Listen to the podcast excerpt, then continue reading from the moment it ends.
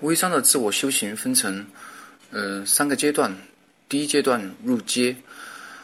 大部分微商进入这个行业都是简单的复制上级代理商的内容，疯狂的刷屏，就像恨不得把四十集的电视剧一天播完一样。然后转载别人的文章，朋友一般对这种档次的微商直接屏蔽拉黑，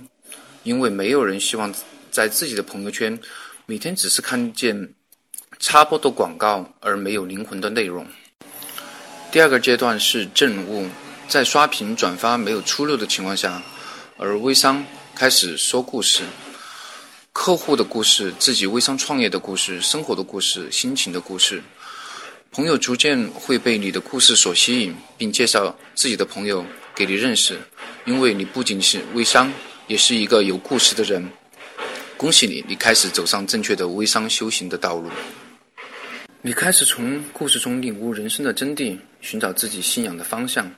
这种信仰可能是为了赚钱改变命运，也可能是为了帮助别人成就自己，或者是面对艰难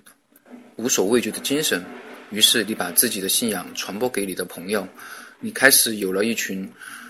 有共同信仰的伙伴团队，在面对艰难困苦时都会迎难而上，无坚不摧。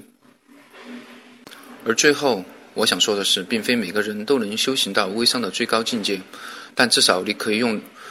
有信仰人的思想去讲自己的故事。